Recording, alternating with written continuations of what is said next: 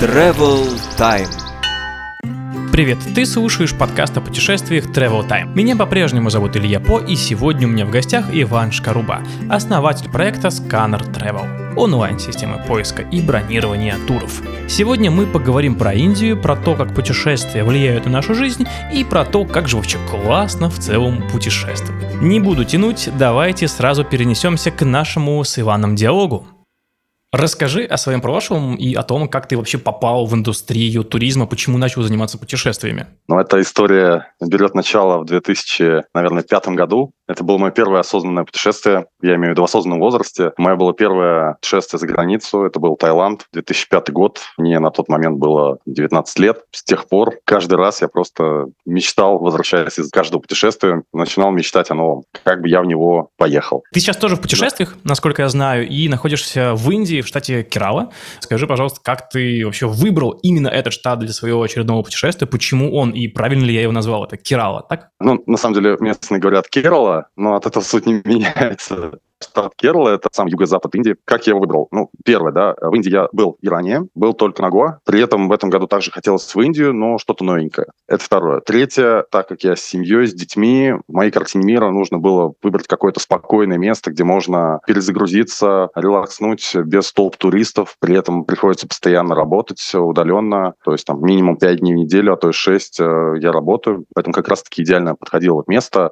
ну, где мы сейчас находимся, для того, чтобы да, вот э, все критерии. То есть, чтобы это была и Азия, в идеале Индия, тепленькая, первая, да, и чтобы место прекрасно подходило для отдыха с детьми, спокойное, и чтобы можно было там, ну, неплохо работать и совмещать все это дело. Примерно таким образом вот пал выбор на Кералу, и честно скажу, не ошибся вообще ни на грамм. То есть все, вот как я себе представлял, примерно все то и получил, когда уже здесь оказался. Потому что помимо того места, где мы сейчас находимся, это конкретно курорт называется Кавалам. Мы уже успели съездить и в другие места, другие курорты здесь по штату. И вот опять же все в сравнении познается. Я четко понимаю, что это был абсолютно правильный выбор для этого путешествия выбрать именно штат Керла, деревня Кавалам. Звучит как сказка. А можешь рассказать о местной культуре? Вот и людях э, в этом замечательном городе, как вообще место и люди вокруг влияют э, на тебя, на твое состояние, на продуктивность? Я бы здесь начал от общего к частному. Под общим я подразумеваю Индию, а под частным я подразумеваю штат Керла, где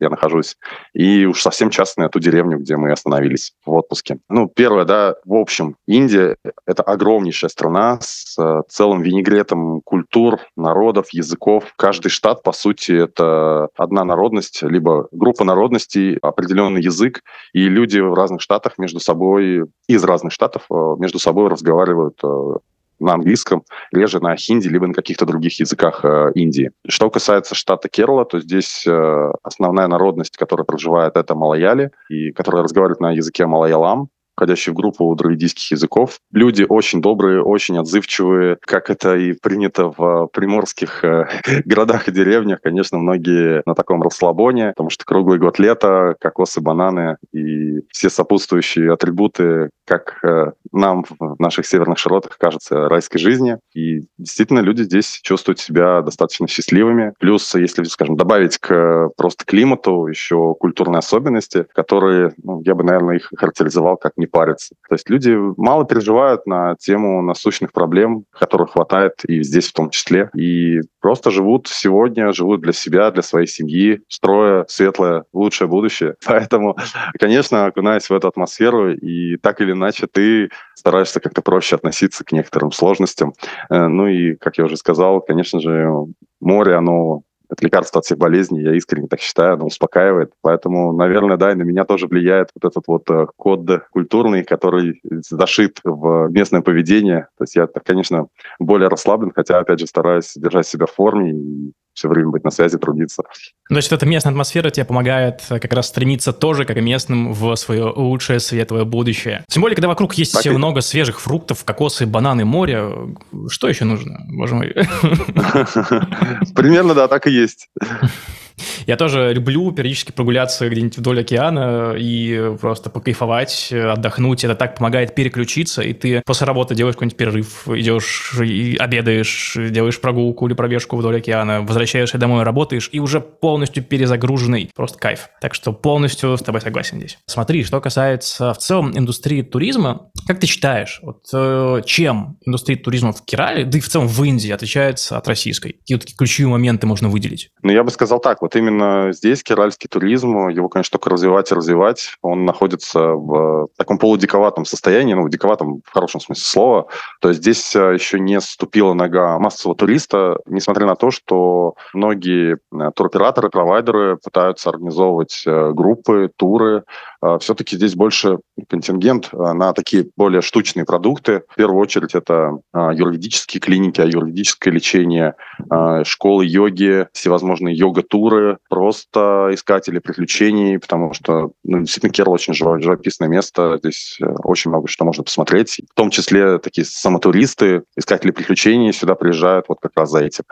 А, поэтому, сравнивая с э, нашей российской индустрией, ну, конечно, у нас э, все более поставлено на такие потоковые рельсы, назовем это так, и, конечно, все более развито.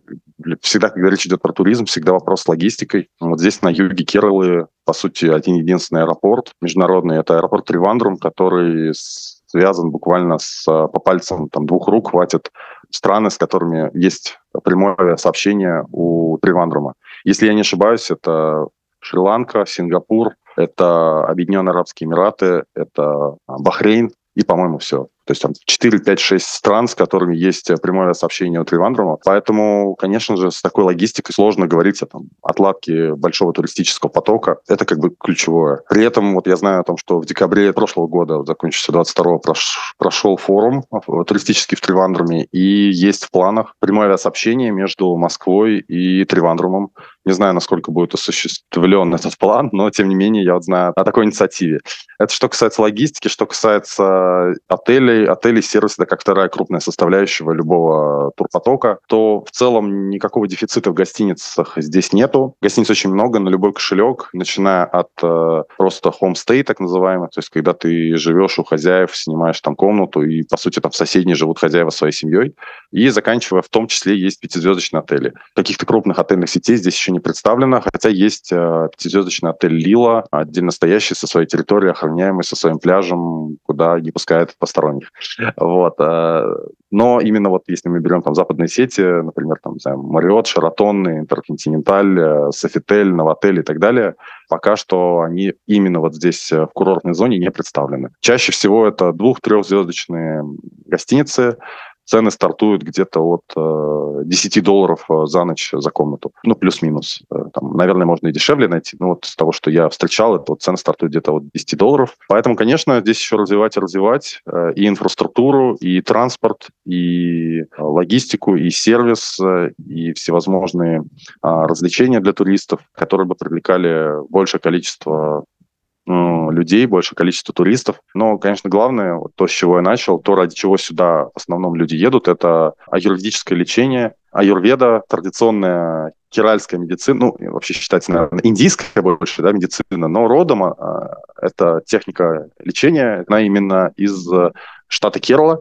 смысл которой, если вот так совсем не вдаваясь в подробности, на пальцах заключается в следующем. Все мы подвержены какому-то нездоровому образу жизни, и даже если мы не имеем вредных привычек э, и так далее, все равно у нас организм, в организме появляются токсины, организм зашлаковывается, появляется куча различных болячек, э, начиная от э, там, суставов, нервов и, и заканчивая совсем какими-то там более сложными болячками. Так вот, э, суть э, юридического лечения как раз э, в первую очередь заключается в том, чтобы выводить из организма всякую заразу и вычищать его. В этом вот и смысл этой практики. И делается это примерно следующим образом. То есть с помощью юридических массажей, всевозможных мешочков, процедур, масел, саун, растворов, вся зараза, которая сидит у нас в организме, сгоняется в кишечник. И после этого доктор прописывает специальные растворы, либо пасты, либо таблетки, которые выгоняют уже из кишечника все, что удалось за время аюрведического лечения туда загнать. Окей, а вот ты э, чуть ранее еще сказал про живописные места и про э, какие-то еще дополнительные маршруты. Вот э, какие скрытые вообще жемчужины скрываются в этом штате и в округе, возможно, в соседних штатах? А что ты рекомендуешь посетить вот помимо вот этого лечения другим путешественникам? Может, есть маршруты, еда, локация, что угодно. Что стоит посетить в этом округе? Наверное, я бы все достопримечательности разделил на три больших блока. Блок первый – это, что в Индии весьма популярно, это места паломничества. Огромное количество стоящих, интересных э, храмов, значимых. Естественно, не здесь э, у нас, в Керальской деревне, где мы находимся, да, то есть Кавалами. Здесь, э, ну, есть, конечно, тоже храмы, но в радиусе там нескольких сот километров здесь очень известные и очень мощные места паломничества, в первую очередь индуистов. Могу рассказать вот из тех мест, где я побывал. 100 километров буквально на юг от Тривандрума находится самая южная точка индийского субконтинента и самая южная точка материковой Индии, а, город Каньякумари. Это очень популярное место паломничества. Скажу прямо, оно на любителя. Мы там были 1 января.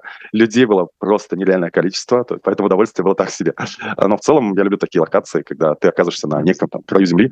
Вот даже сами индусы Каньякумари называют «end of India», конец Индии.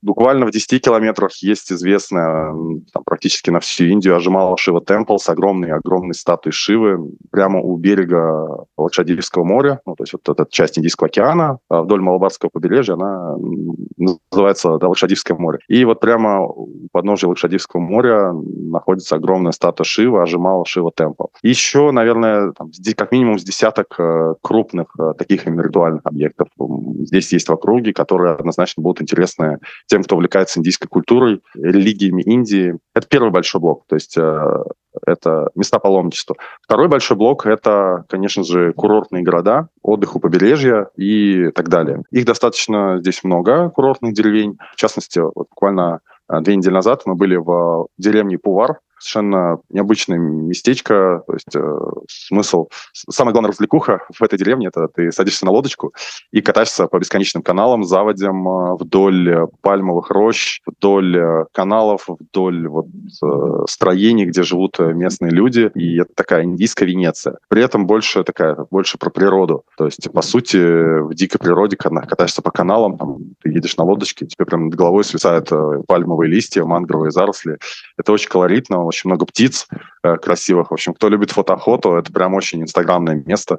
Э, супер, рекомендую всем. А и примерно аналогично есть э, место с отличием, что это больше по лодочке ездишь э, по городу. Это называется Алапуджа место. То есть, э, по сути, ты посреди города ездишь по лодке. Очень популярное явление называется хаусбот. Прям берется лодка в аренду, и в ней же прям можно ночевать, жить и перемещаться постоянно по каналам внутри города, внутри Алапуджи, и при этом весь быт местных жителей, то есть ты проплываешь на лодке, а тут же рядом люди едут на байке или женщины стирают белье, вывешивают его на веревку, и либо тут же рядом кто-то знаю, моется в этом канале, по которому ты едешь на своей лодке. То есть это прямо посреди города такой, такой туристический аттракцион, а, куда со всей Индии, в том числе индусы, приезжают э, кататься и проводить свои отпуска. То есть это вот, скажем так, курортные деревни, да, это второе направление. И третье направление – это такая сбор сборная солянка. То есть это и водопады, это и чайные плантации, это национальные парки со, с тиграми. Вот, в частности, национальный парк Перьяр, примерно в двух сотнях километров от Тривандрума. Я, правда, там не был еще, но вот э, наслышан, что действительно стоящее место, где есть э, множество там, представителей дикой природы. То есть, ну, это прям нацпарк, то есть что-то типа сафари. А есть ли среди всех этих интересностей какие-то гастрономические утехи? И в целом вообще, какую кухню ты предпочитаешь пробовать во время путешествий? И где, на твой взгляд, был тот самый гастрономический экстаз, который просто невозможно забыть? Илья, ну я тебе честно скажу, я не прям большой гурман, я люблю простую еду человеческую. Нашу гречку, гречку с сосисками. Ну, ты будешь смеяться, но ну, сосиски, наверное, вряд ли, а вот гречка, mm-hmm. да, вполне. Конкретно здесь, в Индии, это просто, естественно, рай для вегетарианцев, то есть э, подавляющее большинство местного населения вегетарианцы. А если кто-то практикует вегетарианство, веганство, то здесь, конечно, рай, потому что овощи свежие, фрукты свежие, их много. Каждое утро примерно в 9 утра на Lighthouse Beach, э, либо на Hawah Beach рыбаки тянут огромную гигантскую сеть, и многие туристы собираются, чтобы посмотреть, что им удалось словить, и там же прямо на месте можно купить этот улов за совершенно какие-то очень небольшие деньги. Ну, наверное, нашим слушателям интересна будет конкретика. Э, ну, скажу по личному опыту, примерно тунец на 2 килограмма, примерно, могу вот там чуть плюс-минус, на глаз. Примерно 2 килограмма обошелся примерно в 200 рублей на российские деньги, ну, то есть там 200 с копейками рупий. То есть, ну, примерно такие цены, то есть это прям там же можно и купить. И потом принести в ресторан пожарить. Либо в любом ресторане полно морепродуктов. И теперь возвращаясь к твоему, собственно, основному вопросу, мне очень нравится та еда, которую здесь э, можно пробовать, в том числе вегетарианских, хотя я не являюсь вегетарианцем, но морепродукты, рыба, свежие фрукты – это вот лично для меня то, что надо. Что касается непосредственно индийской кухни, то я далеко не все ем из индийской кухни, хотя некоторые блюда ну, прям огонь. Например, я обожаю рис бельяни. Это такой индийский плов. Бывает и с курицей, бывает и с рыбой, бывает э, и вегетарианские, бывает с морепродуктами. А, рис бельяни – это у меня прям топчик номер один блюдо. Так много есть там, например, суп известный далфрай, это из э, орешков нута, такой давленный. Известные лепешки индийские, чапати, доса, с различными соусами. Я просто сейчас, у меня период, я не употребляю в пищу мучное, поэтому я как бы вот конкретно лепешек избегаю. Вот. А что касается бирьяни, то это прям у меня блюдо номер один на данный момент. Просто слюнки текут от слушаю. Боже мой, как захотелось есть. Окей, после записи обязательно пойду куда-нибудь тоже съем какую-нибудь вкусную лепешку с рисом и, и может быть, чем-нибудь еще.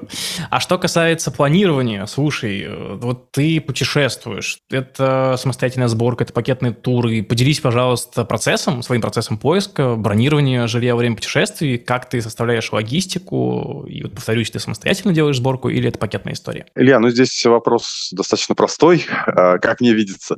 А, почему? Потому что все, все зависит только от направления. Есть, э, скажем так, пакетные направления, есть не пакетные направления. Пакетные направления, и в чем их смысл? Да, это, как правило, те направления, куда стоит много чартеров у крупных туроператоров. Это те направления, куда есть блочные места на регулярных рейсах у туроператоров. И, соответственно, за счет э, того, что туроператоры выкупают огромное количество кресел в самолетах, и за счет того, что они загодя бронируют э, гостиницы, выкупают блоки места, для них, естественно, и для конечного потребителя цена такого тура сильно ниже. Ну, простой пример, конечно же, это Турция, Египет, э, и вот в наших нынешних реалиях это еще там ну, полтора-два десятка направлений.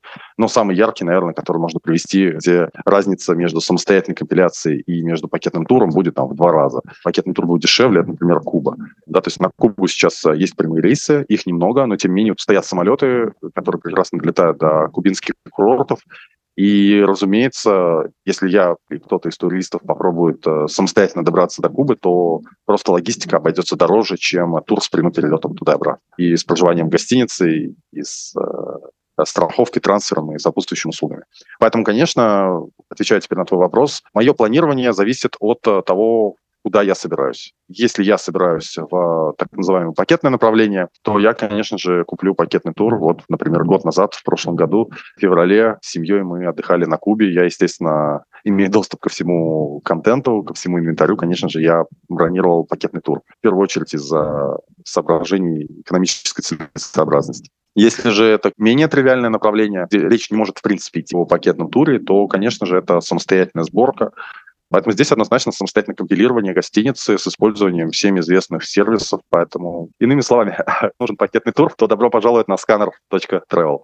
Если же речь идет о самостоятельном путешествии, то тогда, конечно же, в помощь э, агрегатора авиабилетов, Aviasales, да, самый известный российский метапоиск, и сервисы по бронированию гостиниц, в том числе вот наш отечественный Островок и другие. Продолжая тему, которую ты сейчас сослалась на Scanner Travel, вот в самом начале ты рассказал, что тебя вдохновило на создание собственной компании, а можешь рассказать коротко, что это за сервис и чем он полезен для остальных? А, да, конечно, Scanner Travel, сервис, который мы с партнером основали в 2017 году, это агрегатор пакетных туров. Мы на, в одном месте собрали все туры от всех крупнейших э, туроператоров, которые работают на российском рынке, и даем нашим клиентам возможность сравнить все туры в одном месте, и забронировать онлайн, не вставая с дивана. При этом, что важно понимать, нет смысла искать где-то тур в другом месте. Все туры есть у нас. Второе. Цены, которые указаны на нашем сайте, мы берем от э, конечных поставщиков, то есть от туроператоров, и не делаем какую-то свою накрутку. То есть у нас не дороже тур стоит, чем напрямую вы купите у туроператора. Это тоже важно понимать. Плюс к этому мы даем еще скидки. У нас есть бонусная программа. Мы даем скидку нашим клиентам тысячу рублей на первую покупку и начисляем кэшбэк бонусами, которые не сгорают